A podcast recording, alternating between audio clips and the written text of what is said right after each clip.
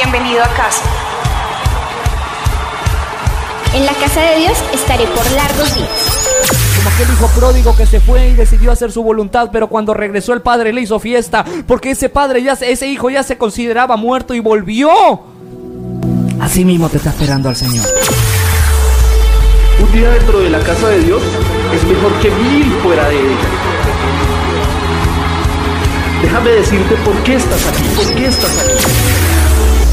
Con el Señor, sé sincero con Él. Todas las cosas que necesites en tu vida, sé sincero con Él.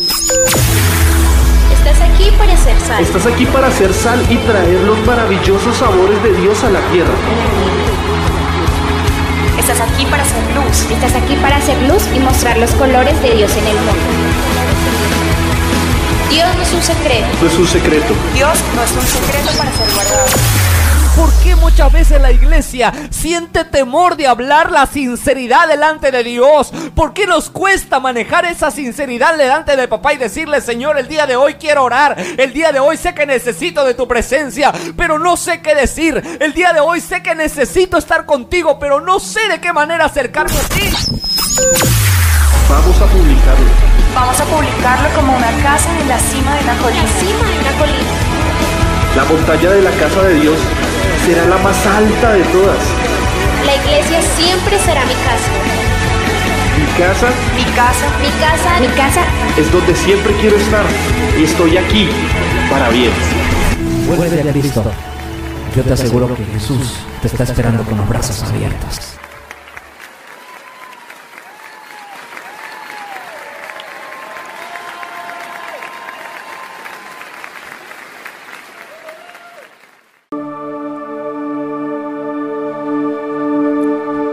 Hay una porción de la palabra de nuestro Dios,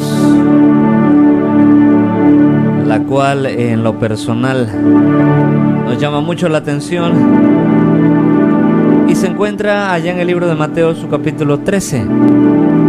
Libro de Mateo su capítulo 13 versículos 1 al 9. De una manera eh, muy especial la palabra de Dios dice, honrando al Padre, al Hijo y al Espíritu Santo, aquel día salió Jesús de la casa y se sentó junto al mar, y se le juntó mucha gente. Y entrando él en la barca, se sentó, y toda la gente estaba en la playa. Y les habló muchas cosas por parábolas, diciendo, He aquí, el sembrador salió a sembrar y mientras sembraba, parte de la semilla cayó junto al camino y vinieron las aves y la comieron. Parte cayó en pedregales donde no había mucha tierra y brotó pronto, porque no tenía profundidad de tierra. Pero salido el sol, se quemó y porque no tenía raíz, se secó y parte cayó entre espinos, y los espinos crecieron y la ahogaron, pero parte cayó en buena tierra, y dio fruto a cual ciento, a cual sesenta y cual treinta por uno. Versículo 9 dice, El que tiene oídos para oír, oiga. Qué sorprendente es la palabra de Dios cuando nos dice, El que tiene oídos para oír, oiga. Yo encuentro a través de esa, de esa, de ese pasaje, encuentro algo muy especial. Y el día de hoy eh, Dios quiere mencionar o Dios quiere revelarte algo a tu vida de una manera muy especial. La parábola del sembrador nos hace un énfasis a la labor del evangelismo. Vamos a darle lectura nuevamente para entrar un poquito en contexto. Dice, aquel día salió Jesús de la casa y se sentó junto al mar. Y se le juntó mucha gente. Y entrando en la barca se sentó y toda la gente estaba en la playa. Y les habló muchas cosas por parábolas diciendo, aquí comienza la parábola, he aquí el sembrador salió a sembrar. Y mientras sembraba, parte de la semilla cayó junto al camino y vinieron las aves y se la comieron. Parte cayó en pedregales donde no había mucha tierra y brotó pronto porque no tenía profundidad de tierra, pero salido el sol se quemó porque no tenía raíz, se secó. Y parte cayó entre espinos y los espinos crecieron y la ahogaron, pero parte cayó en buena tierra y dio fruto a cual ciento, cual sesenta y cual treinta por uno. El que tiene oídos para oír, oiga. ¿Sabes cuáles son esas semillas que salió a sembrar el sembrador? En primer lugar vamos a definir quién es el sembrador. El sembrador no es más que nada nuestro Señor Jesucristo viniendo a la tierra, cuando vino a dejarnos en clara todas estas cosas y todas las palabras que un día de su boca salieron. Esa palabra fue encomendada desde hace mucho tiempo.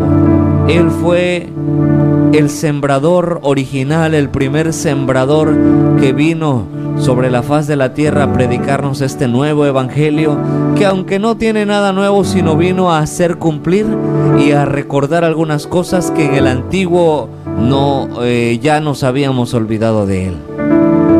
Ahora, ¿cuál es la semilla? La semilla no es nada más y nada menos que la palabra de Dios. La labor del sembrador o la labor de aquel gran varón fue traer la semilla que fue la palabra de Dios. Y una vez que él trajo la semilla, eh, como bien podemos interpretar a fácil rasgo, la palabra de Dios vino a caer sobre la tierra, sobre distintos tipos de terreno Ahora, la pregunta aquí es, no vamos a predicar, nada más quiero narrarte un poquito acerca de esta parábola que llama mucho mi atención. Pero la Biblia nos dice que la semilla cayó junto al camino, una parte de la semilla, y cuando cayó junto al camino vinieron las aves y la comieron. Note aquí lo que vamos a, a meditar un momento porque hay distintos tipos de terrenos o distintos tipos de tierras en las cuales cae la semilla o cae la palabra de Dios. Traducido podría yo decirlo, hay distintos tipos de personas sobre los cuales es depositada la palabra de Dios. Y la Biblia nos pone claros ejemplos sobre esto. Parte de la semilla cayó junto al camino pero dada la consistencia del camino, ¿qué, qué, cuáles son las características principales del camino, de una vereda, de un lugar transitable por vehículos, por personas, por animales? ¿Cuál es la característica del suelo de un camino? Normalmente las características del suelo de un camino es que la tierra está muy dura, está muy cerrada, Pese a que está muy transitada, la tierra se compacta y eso genera que la tierra no esté suelta y la palabra de Dios o la semilla, en este caso hablando en lenguaje de parábola, no pueda tomar raíces. Es un terreno muy duro para poder eh, penetrar la raíz de la semilla, lograr tener vida. Es muy difícil y tome nota y ponga mucha atención en lo que le estoy comentando el día de hoy. Parte de la semilla cayó a orilla del camino. ¿Y qué pasó con esa semilla que no pudo agarrar raíz, sino que nada más llegó, cayó, pero no obtuvo vida? Entonces dice la palabra de Dios que vinieron las aves y se la comieron. ¿Vinieron quiénes? Vinieron las aves y se la comieron. ¿Sabes qué significa esto, iglesia? Normalmente muchas veces la palabra de Dios llega a habitar en corazones duros, en personas duras. Y la palabra de Dios ahí no puede hacer morada. La palabra de Dios en definitiva ahí no tiene cabida. No puede penetrar porque la tierra, la tierra está dura. Habíamos dicho que la tierra representa al ser humano. Hay personas que endurecen su corazón ante la palabra de Dios. Hay personas que simple y sencillamente escuchan la palabra, la reciben, pero no dejan que la palabra haga raíz en sus vidas. No, dejen que la, no dejan que la palabra entre en ellas, sino endurecen su corazón. ¿Y qué es lo que pasa? Al rato vienen las vanidades de la vida o bien representadas las aves, se llevan la palabra y la desaparecen. ¿Por qué? Porque la tierra está dura, el corazón del hombre se endurece y no permite que la palabra de Dios entre, penetre ahí. Continuando con esta palabra, seguimos en el versículo 5. Parte cayó en pedregales, donde no había mucha tierra, y brotó pronto porque no tenía profundidad de tierra. Pero salido el sol, se quemó y porque no tenía raíz, se secó. Yo creo que ya vamos entendiendo acerca de qué tipo de personas nos está refiriendo el versículo 5. Parte cayó en pedregales, donde no había mucha tierra, y brotó pronto porque no tenía profundidad de tierra. Muchas veces la palabra de Dios llega a la vida de aquellas personas que reciben la palabra, escuchan la palabra, se emocionan por la palabra, pero una vez adentrados, la fe que empiezan a construir no es suficiente para que la palabra de Dios empiece a revertir un efecto en sus vidas. La fe que empiezan a trabajar o la fe que empiezan a manejar en sus vidas personales no tiene la suficiente profundidad para hacer enraizar la palabra y para poder digerir la palabra de Dios. Es decir, muchas personas toman en poco el el mensaje de la palabra de Dios y solamente se emocionan de las cosas bellas, se emocionan de lo sobrenatural, pero no se emocionan de aquellas cosas que no son visibles. Esas son las personas que la Biblia menciona que son de poca profundidad de tierra. Hay poca aceptación, hay poco interés por meterse a las profundidades de la palabra de Dios. ¿Y qué es lo que hace? La palabra con poca profundidad o con poca con poco interés, con poca eh, sabiduría, con poca fe, viene una prueba, viene un viento recio y lo único que provoca es que la palabra simple y sencillamente muera al poco tiempo. El efecto termina porque solamente son personas que son guiadas bajo una emoción. Ahora seguimos avanzando. Versículo 7. Y parte cayó entre espinos y los espinos crecieron y la ahogaron. Muchas veces la palabra llega a, a llegar a las personas que anteriormente tenían y sufrían de problemas demasiado grandes. Una vez que llega el Señor a sus vidas, la palabra de Dios empieza a rendir frutos, empieza a crecer, empieza a desarrollarse. Pero llega un punto en el que esa tierra empieza a dejar crecer más los espinos. Los espinos el día de hoy están simbolizando problemas. Los espinos el día de hoy están simbolizando tribulaciones. Y la Biblia nos menciona de que la semilla que cae entre espinos, mayormente los espinos van a crecer más grande que ella van a venir secando esa, esa semilla de la palabra de Dios. Cuando el ser humano empieza a interponer sus problemas personales antes que la palabra de Dios, la semilla de la palabra de Dios comienza a secarse y comienza a desvanecerse y poco a poco la palabra de Dios se va a ir secando y se va a ir desapareciendo. Dese cuenta que tremenda es la palabra de Dios. Pero versículo 8 nos dice una palabra muy tremenda. Pero parte cayó en buena tierra y dio fruto, a cual ciento, a cual sesenta y a cual treinta por uno. Versículo 8 dice, pero parte cayó en buena tierra y dio fruto, el cual a ciento, cual sesenta y cual a treinta por uno. Dese cuenta que es sorprendente la palabra de Dios. ¿Qué tipo de tierra eres tú para recibir la palabra de Dios? ¿Qué tipo de terreno estás preparando en tu vida para recibir la palabra de Dios? ¿Qué tipo de tierra eres? ¿Qué tipo de, de terreno estás preparando para cuando la palabra de Dios llegue a tu vida y quiera hacer efecto en tu vida? ¿Qué tipo de tierra tienes para que tu vida empiece a germinar la semilla de la palabra de Dios? ¿Qué tipo de persona eres? ¿Eres como aquella persona que tiene la condición del tipo de tierra que poseen los caminos duros, ásperos, secos, carentes de nutrientes? ¿O eres ese tipo de tierra que cuando cae la semilla y quiere nacer más allá, no tiene la suficiente profundidad para poder levantar y hacer crecer la semilla de la palabra de Dios? ¿Qué tipo de terreno eres sobre el cual la palabra de Dios está siendo depositada?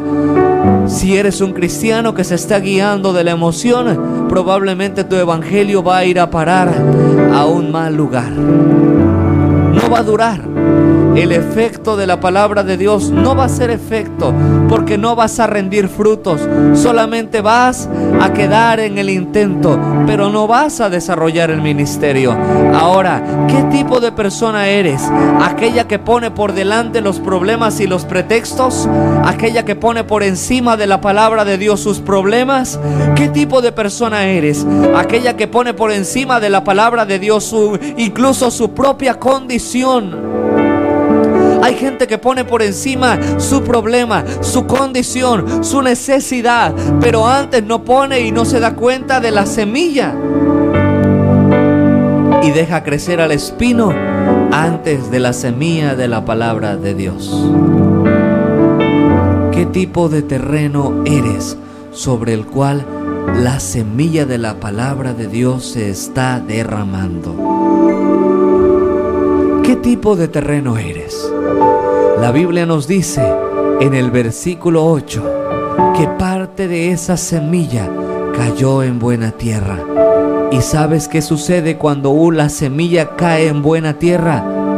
Dio fruto y no solamente dio un fruto, sino dio fruto a cual ciento, a cual sesenta y a cual treinta por uno. Y la palabra de Dios nos dice en el versículo 9, el que tiene oídos para oír, oiga, el que tiene oídos para oír, oiga, oiga, oiga, porque la palabra de Dios está siendo muy clara en nuestra vida y nos está diciendo, le está hablando al ser humano que prepare su terreno, que prepare su tierra sobre la cual la semilla va a ser depositada para para que cuando la semilla haga efecto en su vida, pueda ser desarrollado el ministerio, pueda crecer espiritualmente y pueda dar frutos que puedan ser dignos de arrepentimiento. Y no solamente cual 60, cual 30 por uno, dice la palabra de Dios.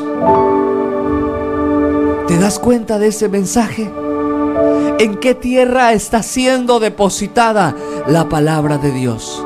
Sobre qué tipo de terreno está siendo sembrada la semilla de la palabra de Dios si, si, si no tienes profundidad, si no tienes la profundidad suficiente para poder recibir la semilla de la palabra de Dios, probablemente tu ministerio ha decaído y no sabes por qué. Precisamente ha sido porque no tienes la profundidad suficiente para que el ministerio continúe avanzando. Probablemente ha sido porque no has tenido la profundidad, los nutrientes suficientes, los elementos suficientes para que la palabra de Dios pueda ser depositada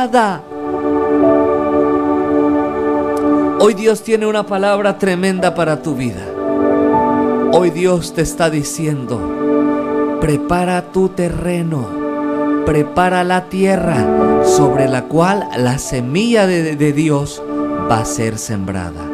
Prepara el terreno Prepara tu corazón, prepara tu vida, prepara tu alma para que la palabra de Dios pueda ser depositada de una manera especial y pueda ser bendecido a través de la palabra de Dios. Para que la palabra de Dios pueda brindar y pueda rendir frutos, para que esos frutos puedan rendir más frutos al 30, al 60 y al 100 por uno.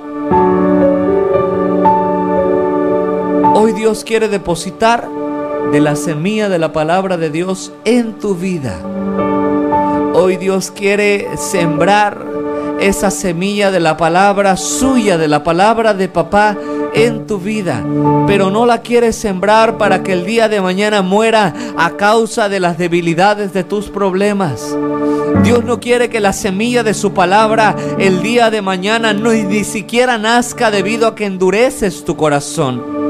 Dios no quiere que la semilla de la palabra de Dios solamente crezca pero no dé frutos. El Señor no quiere eso. El Señor quiere que la palabra entre a tu vida, cambie tu vida, transforme tu corazón, transforme tu personalidad, te haga una persona nueva en Cristo Jesús. Hoy Dios quiere cambiarte. Hoy Dios quiere transformarte. Hoy Dios quiere hacer algo grandioso en tu vida. Hoy Dios quiere que la palabra, la semilla de la palabra de Dios, rinda frutos en tu vida para que el día de mañana seas un vaso útil para la obra del Señor. Dios no quiere que nada más seas un instrumento de balde, un vaso vacío, una olla que jamás es utilizada. Hoy Dios quiere utilizar tu vida de una manera sobrenatural está en ti que no quieras endurecer tu corazón.